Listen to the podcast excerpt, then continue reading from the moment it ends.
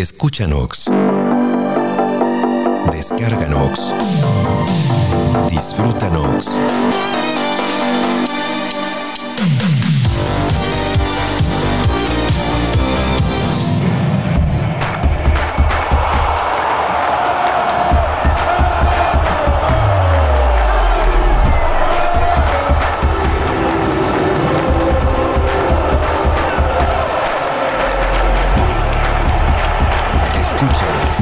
Fútbol, solo por Nox.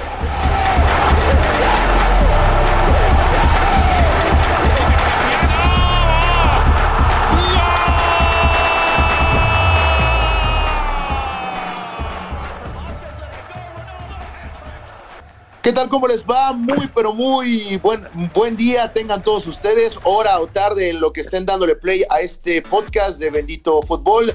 Sean bienvenidos, mi nombre es Gersa Guerrero y del otro lado de la línea tengo al buen Jesús Armando. ¿Cómo te va?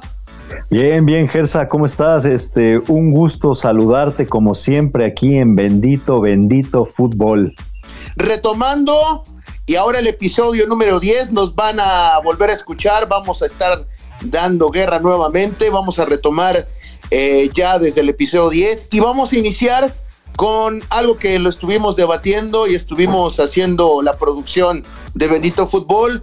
Y después de tanto hablarse de selección mexicana, de directores técnicos y de lo último que se mencionó de Juan Carlos Osorio, quisimos, quisimos hacer un especial de selecciones mexicanas alrededor de todos los mundiales y vamos a comenzar hoy, mi querido Lendechi, con la selección del 94 contra la selección del 98. A ver, Jesús, recordar del Mundial de Estados Unidos 94 y para ponernos en contexto, tan complicado fue clasificarse a esa Copa del Mundo que inclusive lo que más recuerdo es la narración de Rulo Bañanos y el gol del abuelo Cruz, tan frustrante fue ese partido 2 a 1 frente a Canadá para darnos la clasificación a esa Copa del Mundo de Estados Unidos 94 que ya viéndolo bien, eh, y pasando tanto tiempo y tantos años, seguramente en, ese entonces no lo valorábamos, pero éramos casi, casi locales, Jesús.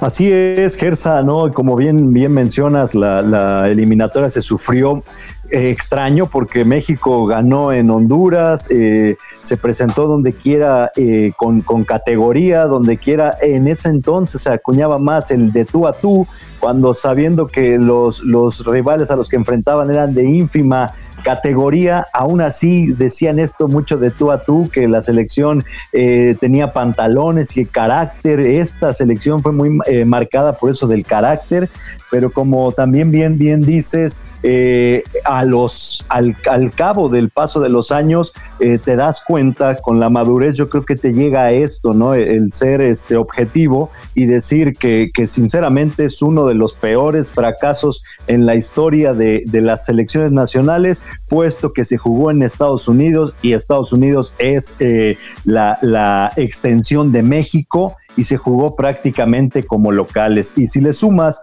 eh, la manera en que te vas por la puerta de atrás, en penales, tus, tus clásicos eh, fantasmas te echaron y todavía de la manera tan acobardada en que Miguel Mejía Barón no supo plantear eh, el juego en tiempos extra, pues eso fue lo más deprimente de esa selección mexicana, que bien en el año 1993 había alcanzado su pico más alto pero lamentablemente no lo pudo conservar hasta el 94 ya en el Mundial. Ya en el Mundial y recordarle al público de Bendito Fútbol que esta selección venía de hacer el gran papel histórico de la Copa América de 1993, Jesús. Venía de haber llegado a la final.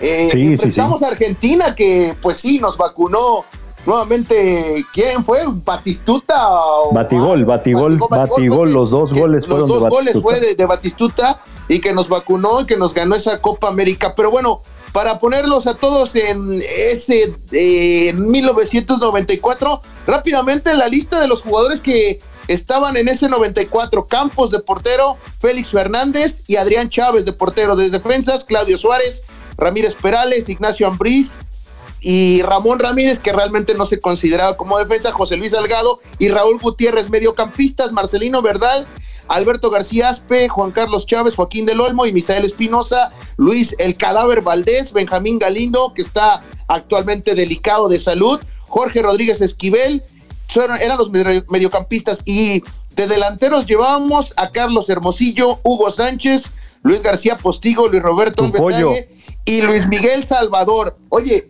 una selección que de nombres se escuchaba muy bien y de lo futbolístico en algún momento se llegó a jugar bien en el Mundial del 94. Recordemos primero el, el, partido con el que se debutó, que no fue del todo bien esa derrota frente a Noruega, ¿no? Sí, sí, sí, Gersa. Eh, pues empezó como siempre, el fútbol mexicano empieza un mundial con, con total nerviosismo. Eh, yo, yo lo que recuerdo es, sinceramente, pues la emoción, ¿no? De, estar en la pubertad punzante, ver el, fútbol mexicano teniendo mucha, mucha expectativa, ¿no? Del, del fútbol mexicano y, y, ya viéndolo, te digo, ya con el correr de los años, eh, pues distó mucho, ¿no? De lo que nos había acostumbrado a verle en esa Copa América, o bueno, tal vez nos dejó el listón muy alto y ya jamás, jamás se volvió a ver un funcionamiento tan, tan excelso. Inclusive, bueno, estás hablando del primer partido eh, que, es inobjetable, se, pierde, se comienza con una derrota, eh, se genera ahí más o menos un buen funcionamiento. El partido que se gana, que es contra Irlanda, Irlanda.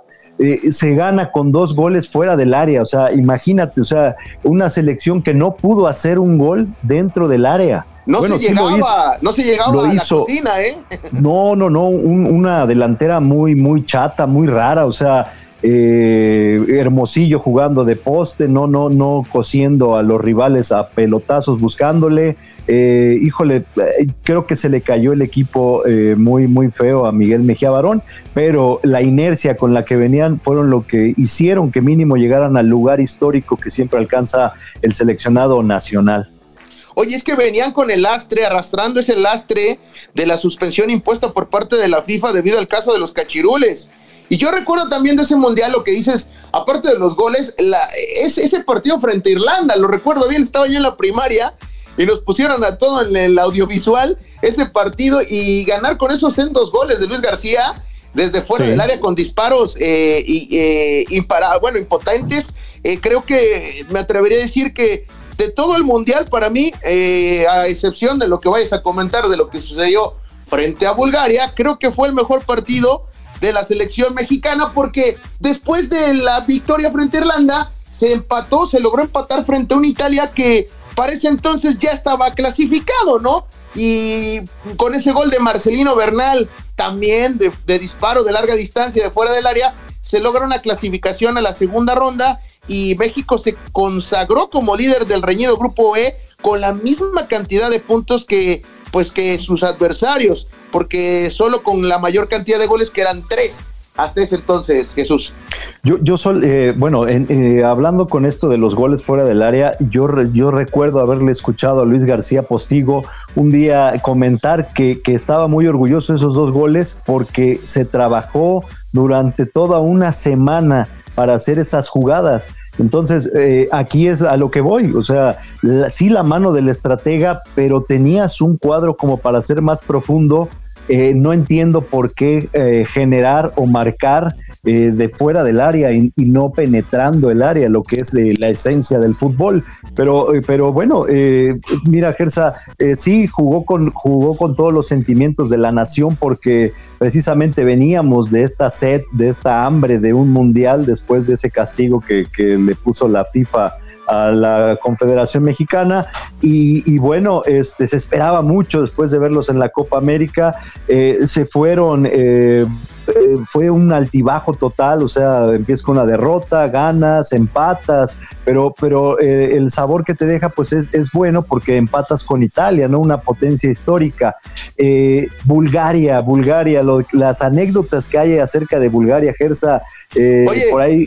¿Te acuerdas esa anécdota donde eh, hubo por ahí un, este, pasaban 20 minutos, los primeros 20 minutos contra Bulgaria, y en un, en el afán de despejar un balón peligroso por ahí en un tiro de esquina, eh, Marcelino Bernal se atora con la red y tras calarla, eh, para no caerse, terminó rompiendo, pues no sé, rompiendo la portería, quitándola, ¿no? y la portería Quedó, quedó inservible y todavía por ahí hasta Luis Roberto Alves trató de engancharla, se, pero pues cambió, no pudo, pues, se cambió, se tuvo que cambiar. Se tuvo que cambiar la portería y creo que Gersa ahí fue parte donde vino el bajón de México, el, bajón anímico, se contagiaron, se, contagiaron del ritmo semilento que estaban ocupando los búlgaros. A lo que iba yo de la, de la anécdota es esta que comenta un paisano que trabajaba ahí en, en el hotel de concentración de la, de la selección búlgara.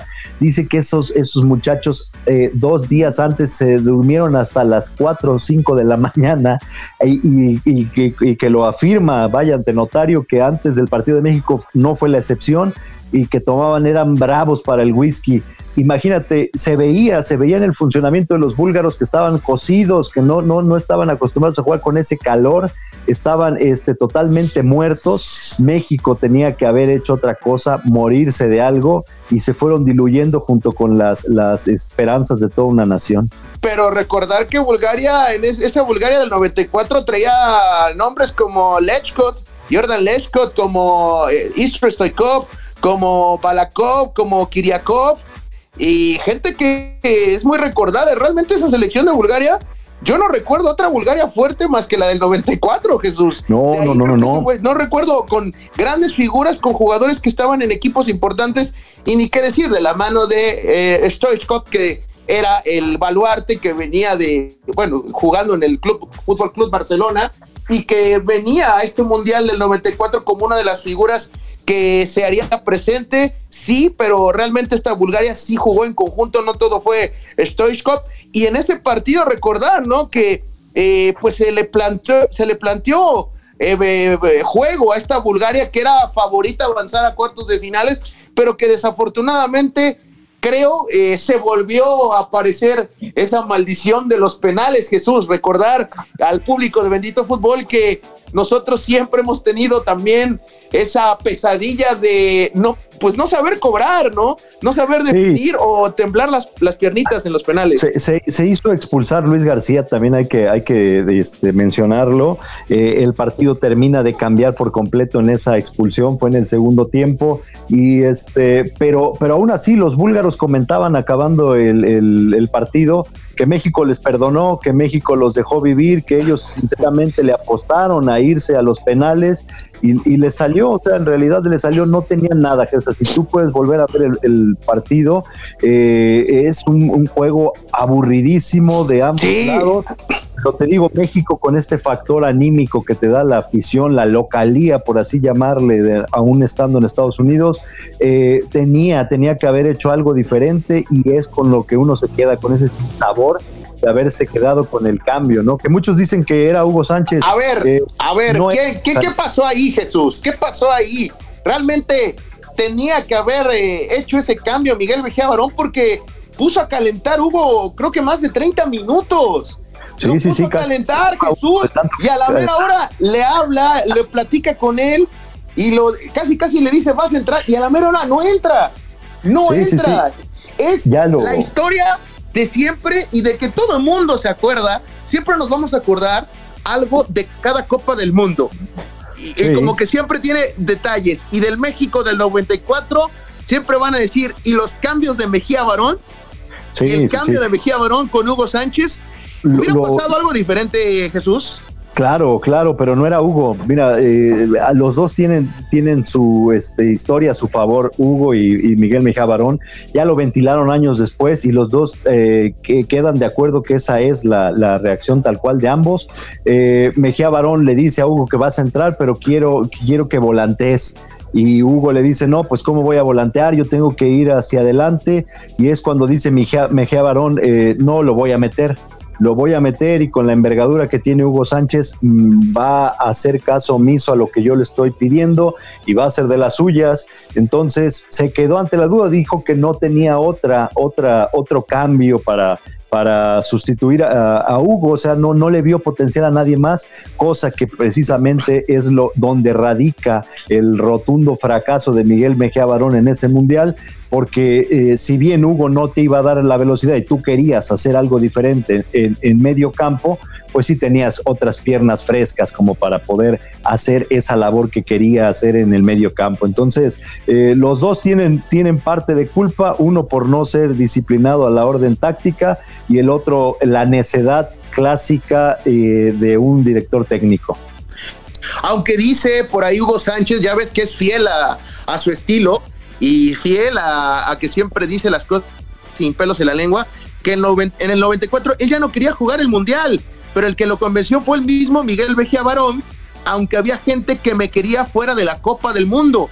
Eso es lo que en algún momento dijo el buen Hugo Sánchez, el Pentapichichi, que sí, ya para el 98 no llegaba en su mejor momento, Jesús. Ya Hugo Sánchez tampoco no era ese Hugo que se estaba viendo en el Real Madrid muchos años atrás. Y creo que en esta selección, pues yo, yo la verdad no quedo tan decepcionada. Se esperaba más por toda la, la, mercadotecnia que empezaba alrededor ya de una selección nacional. Creo que el 94 fue... México, let's go. Exactamente, empezaron hasta a hacer, este, en ese entonces, eh, hasta el soundtrack de la selección, ¿no? Que había por ahí un caso recuerdo que era, ahí estaba la mascota, que era Guigol. Aguigol, claro. Por ahí el, México Let's Go y el este, el Vamos Adelante y eh, hasta la canción de Saguiño sacaron las tropicosas. Había hasta, hasta programa del perro Bermúdez los domingos, ¿no te acuerdas? El zambombazo dominical. Eh, era todo, todo, todo englobaba a la selección mexicana. Por eso te digo, eso hizo más grande, más sonoro el fracaso, porque eh, nos dieron de comer muchos años a la selección mexicana y nos la vendieron y nos la inflaron como la, la, la, generación que iba a poder dar el do de pecho por fin en el fútbol mexicano y tristemente no fue así. Tristemente no fue así, Jesús, porque realmente yo me esperaba algo diferente del estilo de juego de Miguel Mejía Barón. Yo esperaba algo similar a lo hecho en una Copa América que sin miedo como víctimas salieron a jugar y salieron a dar el todo. Digo, ya sé que no son los mismos rivales que una, Noruega, una Irlanda del Norte y un, Italia, no es lo mismo que enfrentar a países sudamericanos ni un Bulgaria, pero yo creo que la, la gente o el público que nos escucha en Benito Fútbol seguramente se quedó con las ganas de ver jugar diferente esta selección porque si como dices, nada más estábamos jugando al poste y al venir de atrás y a disparar, pues de tarde o temprano algún equipo como Bulgaria, y eso que le aguantamos hasta en los penales, nos tenía que echar y eliminar de esta Copa del Mundo. Tan tan. Sí, sí, sí, Gersa. O sea, te digo, como que se dice vulgarmente, coloquialmente, se murió de nada se, se, infló mucho a esta selección y no, o sea, pero no, no le aguantamos, o sea, no, nos aguantaron ellos, pero, pero eh, en realidad ambas, ambas selecciones estaban jugando como, como si se tratara de un partido más, o sea, eh, ya después que dices, bueno, te dan el argumento este Miguel Mejía Barón y Hugo Sánchez, pues te quedas con la, con la mala idea o el mal pensamiento de, de ver que Mejía Barón en realidad le apostaba también a los penales, o sea, sabiéndose ya con un jugador menos, con un hombre menos, bueno, ellos también los eh, habían expulsado antes, eh, pero cuando se igualan en condiciones 10 contra 10, eh, México ahí es cuando tenía, tenía esto, el factor clima, el factor afición para poder hacer las cosas diferentes y no, no, no, no, no se hizo. O sea, ahí fue donde radicó el fracaso rotundo desde mi humilde punto de vista. Y ya volveremos a tener esa posibilidad si no pasa otra cosa en el 2026, ¿no? Sí, sí, sí, Gersa, a ver, a ver cómo, cómo se llega, este, ojalá fuera el ciclo hasta allá del Tata Martino y ahí sí podríamos eh, hacer valer la, la, condición de local, ¿eh? Bueno, eh, ahora, ya que hablamos del 94, Después para la Copa del Mundo de Francia 98 se conseguía eh, por, creo que por primera vez en mucho tiempo, por segunda vez consecutiva, participar en una Copa del Mundo. Y ahora se iba a la selección, que era uno de los 32 participantes en esta Copa Mundial realizada en Francia entre junio y julio. Pues fue la décima participación del equipo mexicano. Jesús, totalmente diferente. Todavía algunos jugadores eh, alcanzaron esta selección, pero la Francia del 98, la, más bien la selección mexicana de Francia 98, creo, a mi parecer, Jesús, es la que más recuerdo, es la que más recuerdo y ya por eso estoy dando mi declaración seguramente en este versus entre 94 y 98, que esta para mí es la selección que pues le lleva por mucha diferencia a lo que consiguió Miguel Vejía Barón con una selección dirigida con el buen Manolo Lapuente y que te doy la lista rápidamente. Repetía Jorge Campos, Osvaldo Sánchez ahora como portero y Oscar Pérez. En la defensa el emperador Claudio Suárez, Joel Sánchez, Julio Davino, Pavel Pardo, Terrazas, Carmona. Y en la media estaba Germán Villa, repetía Marcelino Bernal, igual que Ramón Ramírez, estaba el Beto García Aspe, Raúl Rodrigo Lara, Braulio Luna y Jaime Ordiales y el Cabrito Arellano como en la media cancha. Y ya en la delantera había otros nombres como el buen Ricardo Peláez, como Luis Hernández, como Palencia, como Cuauhtémoc Blanco y todavía se coló Luis García. Aunque Luis García fue de paseo, ¿no, Jesús?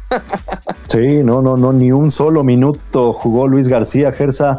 Eh, fíjate que, que hasta hace no mucho yo también creía que por mucho eh, en base, eh, bueno, con base, perdón, con base a lo que a lo, a lo que mostraban en los segundos tiempos, esta, esta selección nacional había sido por mucho mejor que la del 94. Eh, pero, pero Gersa ya hace no mucho me enteré de algunas cosas que no se han corroborado, pero, pero me deja otra vez este sin sabor. Oye, pero debutábamos bien, Siempre veníamos de atrás, Jesús. Sí, sí, sí, por, eso te digo, es que eh, el anecdotario, ¿no? El anecdotario dice por ahí Gerardo Velázquez de León que, que obviamente es una, es una, es una fuente, ¿no? Y, pero lo extraño aquí es que no ha salido ninguno de estos de figurones de esa selección que son de carácter, como un Beto García Aspe, un Claudio Suárez, un Jorge Campos, Luis Hernández, ¿no? Cuauhtémoc Blanco, nadie ha salido a desmentirlo él, él comenta que, que, era, es de todos sabidos, de todo el medio de futbolístico nacional, que, que en los medios tiempos entra, bajaba este, Azcárraga, bajaba Azcárraga a, a ofrecerles eh, centenarios a estos jugadores con tal de que sacaran la cara por el fútbol mexicano. Entonces ahí se me cayeron de mi pedestal, porque se me hace un poco mercenario esto de ser cierto, obviamente, pero no han salido a desmentir. Tampoco no es, no es, comprobable todavía, Jesús, pero bueno, ya lo veremos adelante. Sí, sí, sí. Pero imagínate, o sea, hay, hay un argumento ahí que puede ser válido y lo vimos todos, o sea, como lo acabas de mencionar, siempre se iba abajo, siempre se estaba dando un pésimo partido y empezando el segundo tiempo eh, comenzaba la metamorfosis mexicana, se acordaban de que eran la raza de bronce y terminaban apabullando al rival y a veces no les alcanzaba el reloj para, para ganar los partidos. Así fue contra Corea en ese primer partido donde se vence tres goles por uno, donde se iba el primer tiempo con la derrota y que llegara el empate por conducto de Ricardo Peláez y del matador Luis Hernández que en ese momento con su doblete, ¿quién le iba a decir que se convertiría en el hombre clave en esta selección mexicana, al menos en la delantera, porque el funcionamiento de Manolo Lapuente tenía una media cancha exquisita, Jesús.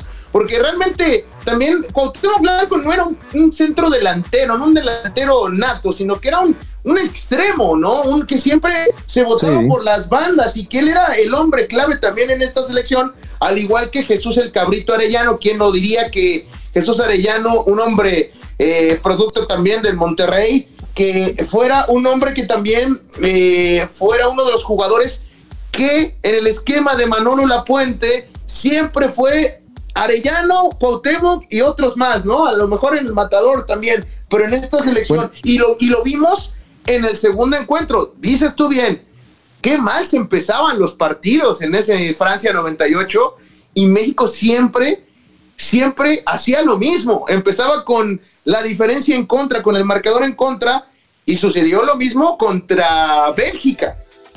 Sí, sí, sí, sí. Bueno, y con Holanda, que parecía un repaso absoluto que le estaba dando Holanda. En 20 minutos México ya no tenía ni, ni manera de meter las manos. Eh, y aquí pasa la inversa, Gersa, de lo del 94. Aquí, si bien se hizo una, una eliminatoria brillante, pero fue comandada por Bora Milutinovic, eh, los dirigentes se hartaron de Bora, le dan la oportunidad a Miguel Mejía Barón. Eh, Miguel Mejía Barón hace una pretemporada desastrosa Fíjate que perdieron hasta con equipos de segunda división alemana. Era una vergüenza. Todos pensábamos que iban a emular lo hecho en 1978 con la peor actuación de un combinado mexicano en mundiales. Pero, oh sorpresa, eh, todos los segundos tiempos nos daban otra, otra cara, nos daban otra perspectiva y nos daban. Miguel la puente, ¿eh? ¿Dónde dejas a la puente? Ah, con la puente, perdón, este sí, con la puente, este, ya en el mundial te digo, ya nos daban estos segundos tiempos que, que nos daban esa esperanza de que, de que pasara otra cosa diferente. Lamentablemente, pues se quedó donde mismo Gersa y, y fue, eh, se tiene que decir tal cual, eh, por errores puntuales de jugadores, pero también el planteamiento lo traicionó lo defensivo a Manolo Lapuente en ese, en ese Alemania-México, ¿no?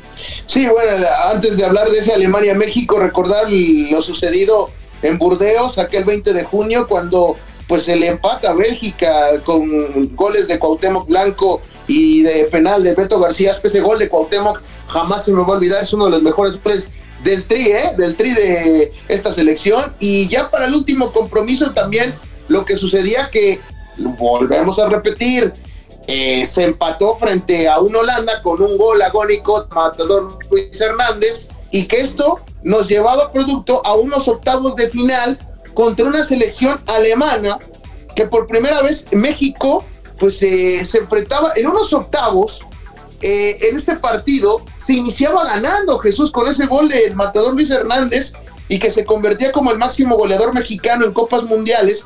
Y pues el gol mexicano, en ese gol de Luis Hernández que levantaba esperanzas y que hasta el primer tiempo, ahora qué, qué raro, ¿no, Jesús? Esta selección mexicana tenía esta Alemania, tuvo más oportunidades, Jesús. Este cuadro mexicano, si recuerdas, que eh, encabezaba también eh, Jürgen Klinsmann, Oliver Vierjo, entonces estaba el buen Lothar Mateus, no sé, Andreas Bremen, eh, digo, creo que este Alemania estuvo pues eh, abajo, no nada más abajo en el marcador, lo tenía México en sus manos y lo dejó escapar. Dicen que el que perdona pierde. Y así fue porque México tuvo para hacer el segundo y no lo concreta al final. Sí, no, una jugada clarísima, clarísima con el marco abierto del matador Hernández. Eh, se, se, paniquea, se, se, ahora sí, como dicen, ¿no? las nuevas generaciones le tuvo miedo al éxito, eh, con el marco abierto absolutamente y por querer la, la, ansiedad lo, lo, le hizo una mala pasada y por quererla mandar de zurda cuando la podía hasta parar y hasta meterse corriendo con ella eh, se la entrega, ¿no? Se la entrega al arquero alemán. Y bueno, Gersa también hubo un mano a mano de Francisco Palencia, que, lo termina estrellándoselo en, el, en las piernas al arquero. Eh, México, lo que, lo que tú decías del cabrito, pero el cabrito arellano era el revulsivo, Gersa, nunca, nunca lo echó de titular Manolo Lapuente siempre que se sabía abajo, y, eso es otra cosa, Gersa, o sea, Manuel Lapuente, un viejo lobo de mar, pero parece que se le apostaba siempre a ir abajo para guardarse siempre al cabrito, nunca, nunca fue titular, siempre lo echó a, este, para que le ayudara a sacar las, las papas del, del fuego y este Cuauhtémoc sí este, jugó extraordinariamente ese mundial, pero yo, yo quiero recalcar, bueno, eh, sí, reafirmar el hecho de dos, dos hombres que, que, salieron en esa selección mexicana, dos nombres que, no eran muy, muy valorados en ese entonces. Uno es Salvador Carmona, que por esa lateral derecha fue extraordinario, la prensa internacional volteó sus ojos a él. Eh, y el otro, Germán Villa, un este, un motor en esta media cancha, un este, un fuelle impresionante. Ellos fueron en realidad los que quitaron el, equipo al hombro y contra Holanda fueron, fue su mejor actuación de, ese par de jugadores, ¿no? Y Villa que venía eh, siendo un jugador que para esa fecha no era tan, no era tan viejo, estaba consolidando con el equipo del América y que llegó a esta selección de Manolo Lapuente porque también había conocido diferentes elementos que había entre América y Nicax, y tú lo sabes que Televisa ah, en ese entonces tenía, pues eh, era dueño de los dos equipos, había mucha eh, polémica porque eran el mismo dueño y pues se pasaban los jugadores, las contrataciones, los refuerzos y pues bien conocía elementos tanto de, Necaxa y conocía muy bien al buen Germán Villa. Entonces, tú te quedas con que, pues bueno, este 98, digo 98, con lo que sucedió con... Yo recuerdo, sabes que ya para eh, darle punto final a lo que pasó contra Alemania, recuerdo muy bien que se le echó mucho la culpa a la marca que tuvo México en esos últimos minutos a Raúl Rodrigo Lara, ¿no? A Raúl Obvio. Rodrigo Lara, obviamente porque realmente dejó eh, solo, solo en ese remate a Oliver Vierjo y también creo que en la otra jugada a Jürgen Klinsmann se, se le escurre, se, le escurre, el balón. Se le escurre, se le escurre el balón y también, bueno, con sendos teutones de más de 1.90, pues también no puedes dejar de marcarlos, ¿no, Jesús? Pero sabías, es que eso, eso es lo raro de Manolo Lapuente. Por eso te digo, eh, en lo que todo, todo México, eh, todas las elecciones mexicanas que vamos a analizar, siempre llegan en un punto de encuentro, es esto, que, que la derrota en, las en la misma instancia y, siempre te deja el mismo sinsabor de, de saber que pudiste haber hecho algo más, que, que, que era obvio que Alemania te iba a coser a balonazos y, tenías que haber hecho otra, otra cosa, ¿no? O sea, parece que Manolo Lapuente se cayó con el seleccionado nacional cuando el matador falló esa, esa, esa opción tan clara y, se, se, quedaron ya nulos, carentes de, de ofensividad y, carentes de inteligencia, ¿no? Y de esta serenidad que se necesita para jugar en tu propia, en tu, en tu propia área, ¿no? Para poderte cuidar de los embates de que sabemos que Alemania, por eso la frase Gersa, ¿no? En el fútbol, de que el fútbol es un deporte de 90 minutos que se juega 11 contra 11 y donde siempre gana Alemania. Por, eso lo dijo este Lineker, Jesús. Claro, imagínate quién nada más lo dijo, o sea, alguien que lo sufrió, que lo vivió en carne, en carne viva, y es una frase que, queda a la perfección, ¿no? Con los alemanes nunca puedes eh, sentirte que ya ganaste, así quede dos segundos de partido. Y ya para finalizar, recordar que también eh, en la memoria de todos está aquella playera con el sol azteca que fue icónica de la selección del 98 eh, que fue una de las playeras más bonitas de esta selección y que la pues, más la más bonita ya para ti para mí sí es por, por, encima de todas sin problemas la más hermosa. Una de las mejores generaciones reunidas para jugar una Copa del Mundo fuera de nuestro país fue la del 98 ya dices que el uniforme estuvo bien. Digo se podría haber llegado más con esta selección. Lamentablemente pues Alemania llegó en octavos y también, de nueva cuenta, nos sacó del el sueño de llegar a ese quinto partido, Jesús. sí, sí, sí, sí, sí. empezaba, otra vez la leyenda de que no se iba a llegar nunca al quinto partido. Bueno, ya, ya en México 86 se había llegado, era otro formato, pero, pero esta ansiedad, ¿no? De hacerlo también fuera de casa y, con, con, este nuevo formato. Pero, pero es el mismo caso, Gersa. Siempre con los europeos pasa lo mismo. Ya están fundidos. Hay que darles el, último toque, hay que ponerles el último clavo en el ataúd y no, no se atreve, no se atrevió ni en el 94 ni en el 98. Se atrevieron a finiquitar ese asunto y poder hacer algo histórico en nuestro fútbol. Exactamente, acariciaron la victoria frente a Alemania y no la supieron pues mantener. Jesús, pues a todo el público de Bendito Fútbol, estamos llegando al final de este primer episodio especial de selecciones eh, mexicanas en las Copas del Mundo y pues vamos a dar un repaso, ya el próximo capítulo ustedes lo vendrán, la 2002 contra la del 2006, pero finalmente, ¿con cuál te quedas? ¿98 o 94? Híjole, muy difícil, Gersa. Yo creo que les pondría un, un, un empate. Ah, empate, Jesús. Me, encanta, tu resultado, Jesús. no, mira, visualmente, visualmente, siendo honestos, eh, este, este halo de, emoción y este halo de, de eh, mística que mostró la del 98 digo, sin no comprobarse todavía la teoría esta que te comentaba de Gerardo Velázquez de León, eh, pues me dejó más, más, un poco más conforme la del 98 totalmente. Yo voy con la del 98, con todo el uniforme y con esa selección que para mí, de una vez te lo digo Jesús, sea la selección que venga y que vayamos a hablar desde ahorita, para mí ha sido la mejor, con el buen Manuel La Puente. Pero bueno, ya de eso lo debatiremos en los demás especiales, Jesús.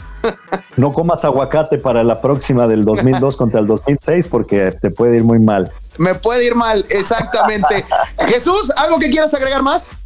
No, pues nada, nada, este, pues qué bueno que se reactive el bendito fútbol y aquí estamos con gusto para todos los escuchas. Gracias a la producción de Bendito Fútbol y sobre todo a Nox.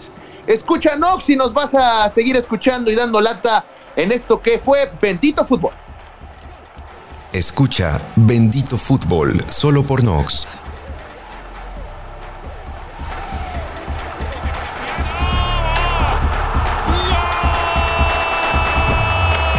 Síguenos en nuestras redes sociales. Estamos en Facebook, Instagram y Twitter como Escúchanos.